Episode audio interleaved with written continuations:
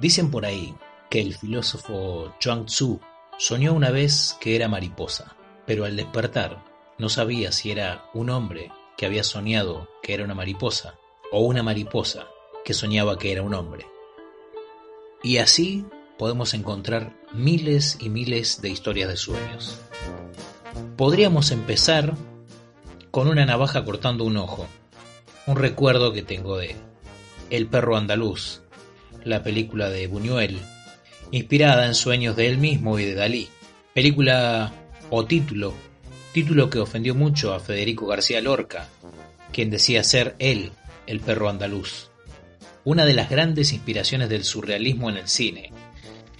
Y bueno, seguramente me voy a ganar algunos enemigos, como alguna que otra vez me he ganado en la escuela de cine por hacer comentarios sobre las películas que todos aman, excepto yo, pero la realidad es que el surrealismo en el cine es muy fácil de hacer, porque no hay que dar muchas explicaciones. Uno puede hacer cualquier cosa, como dice Moe en Los Simpsons. Son puras locuras. De la misma manera, creo, funcionan las canciones o la poesía de interpretación libre, que tiene la trampa de tener algunas frases sueltas, algunas veces brillantes, con las que la manada cree identificarse y formar un pequeño nicho. Por lo tanto, quien no entiende o no identifica parece estar afuera. Pero tampoco necesita demasiada explicación, dado que es de interpretación libre, por lo que no necesita tampoco demasiada genialidad. Funciona básicamente igual que el porno. Nadie espera mucho más, nadie espera explicación, nadie espera lógica. Entonces, simplemente avanza, porque se supone que es tan obvio que lo que se ve es lo que debe ser. Comenzamos este Dino Bunker número 11. Y saludamos a Diego Romero, a Robertinho, al papá de Tony, a Megan Chan, a los muchachos veronistas, a la niña de las estrellas, a Mati D'Angelo, a Tauro de la Cubeta, a los egresados 1990, a Maru, Biku y Martu, a la gordita del banco, a los padrinos mágicos, al equipo de Cannabis Creativa, a Don Chingón y a todos los que se han sumado en estos más de 10 episodios. Todo un logro. Pero si seguimos enfocándonos en los sueños, en el cine, en el arte, no podemos obviar a Akira Kurosawa y su película Los Sueños, justamente, Dreams del año 1990 que en este caso, como no es surrealismo, sino fantasía, tiene una estructura mucho más coherente. Y bueno, hay 60 años de diferencia entre una y otra, así que obviamente la estética es diferente, es más moderna y es Kurosawa, vamos.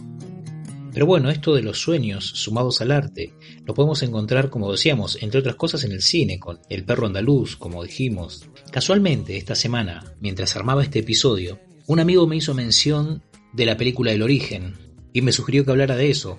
Y fue muy gracioso porque le dije justamente estoy armando un episodio sobre sueños. Y lo interesante de la idea, aunque no sé si estaría muy de acuerdo o muy cómodo sabiendo que alguien se puede instalar en mis sueños, o puede robar, hackear mis sueños, o puede implantar una idea. Aunque de eso no estoy tan seguro que no suceda. Tal vez la misma publicidad las mismas noticias y la misma vorágine en la que vivimos nos implanta ideas de a poco. De hecho, lo estamos viviendo. El aislamiento, la cuarentena y la disminución del ritmo nos está cambiando un poco la vida, entonces tal vez sí estábamos inducidos, no desde el sueño, pero desde la cultura general, estábamos inducidos a hacer o a reaccionar de cierta manera. No podemos obviar Matrix, esa película que a fines de los 90 nos dio vuelta a la cabeza con la idea de que podríamos estar tal vez todos en un sueño colectivo, alimentando una maquinaria que nos genera esta fantasía de sociedad en la que vivimos. Y debo decir que en ciertas cosas coincido con el agente Smith cuando dice que el pináculo de nuestra sociedad fueron los años 90 y creo que sí, creo que a partir de esos años hemos venido en una caída sociocultural bastante rápida y empinada. Pero no me quiero ir del arte y los sueños.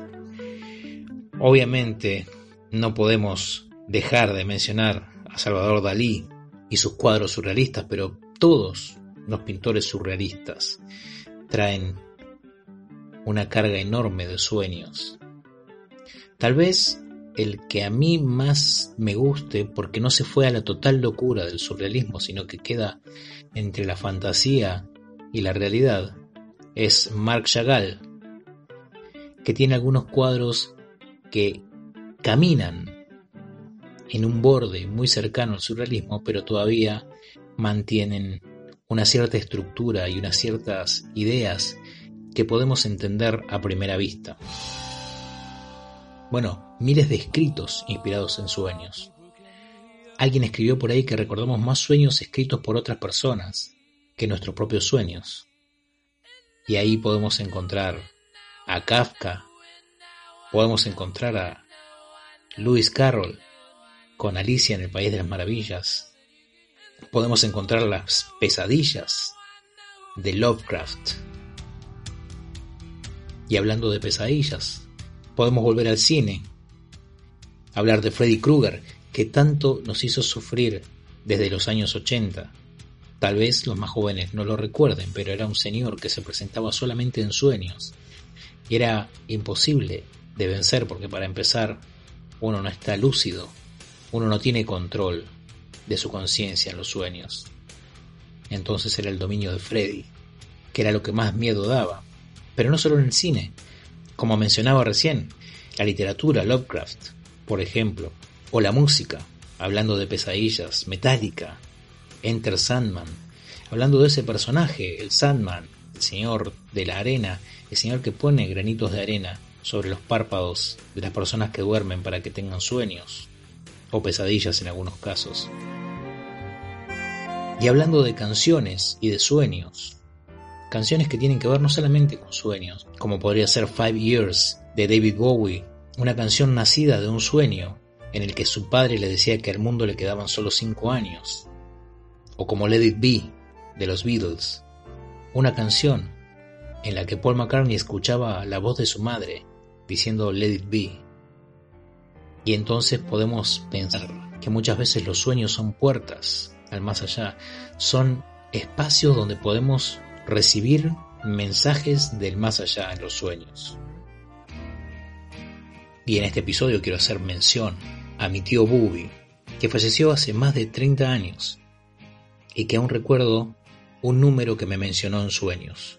Tuve un sueño en el que escuchaba su voz claramente mencionándome un número y recuerdo ver el número sobre un fondo blanco con caracteres negros muy claros. Ante esas situaciones, en Argentina hay una costumbre que es la de jugar el número que uno sueña. Recuerdo que ese mismo día salió ese número y realmente debe haber sido una buena recompensa porque recuerdo que con el dinero ganado compramos útiles escolares míos y de mi hermano y nos alcanzó para comprar algunos juguetes. Así que podríamos pensar que estos sueños son mensajes del más allá, o tal vez premoniciones Tal vez somos nosotros mismos los que nos estamos avisando algo. ¿Cuánta gente hemos escuchado que ha tenido sueños premonitorios? ¿Cuánta gente ha tenido sueños que luego se cumplen? Gente con sueños grandes. Martin Luther King, por ejemplo.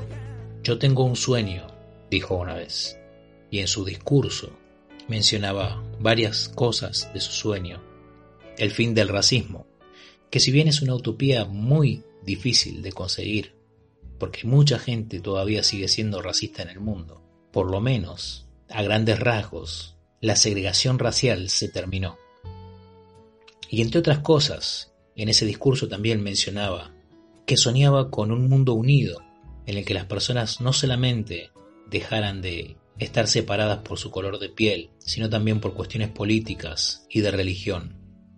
Y quién sabe, pero esta pandemia que estamos transitando nos ha puesto a todos dentro del mismo paquete.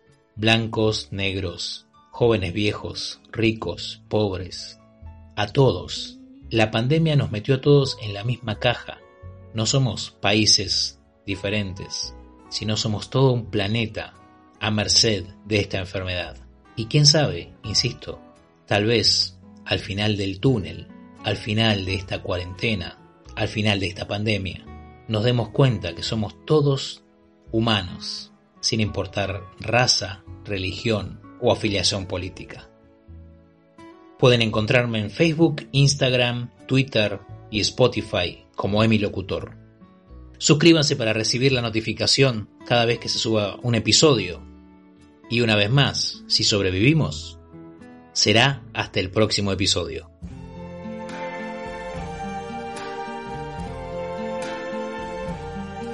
I see trees of green, red roses too. I see them bloom for me and you. And I think to myself, what a wonderful world.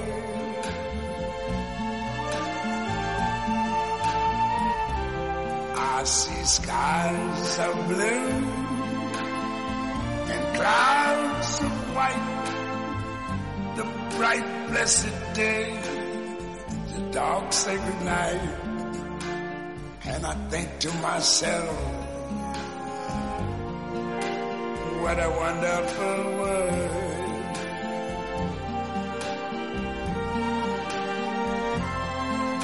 The colors of the rainbow, so pretty in the sky, also on the faces of people going by.